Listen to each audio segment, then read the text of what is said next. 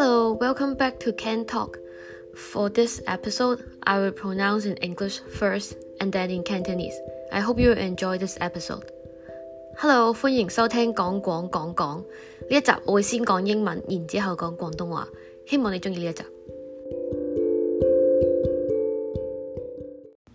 Words in holidays，节日嘅时候会讲嘅嘢。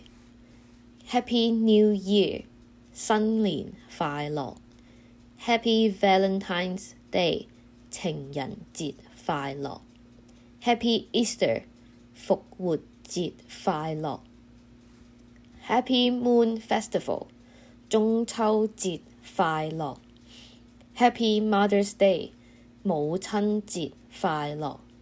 Happy Father's Day，父親節快樂。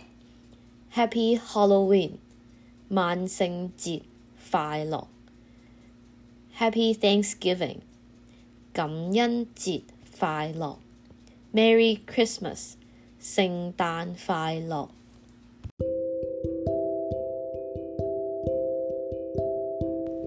Thank you for listening. I hope you like this episode. This channel does not represent anybody in any repetition. 多谢你收听，希望你钟意。本节目不代表任何人及立场。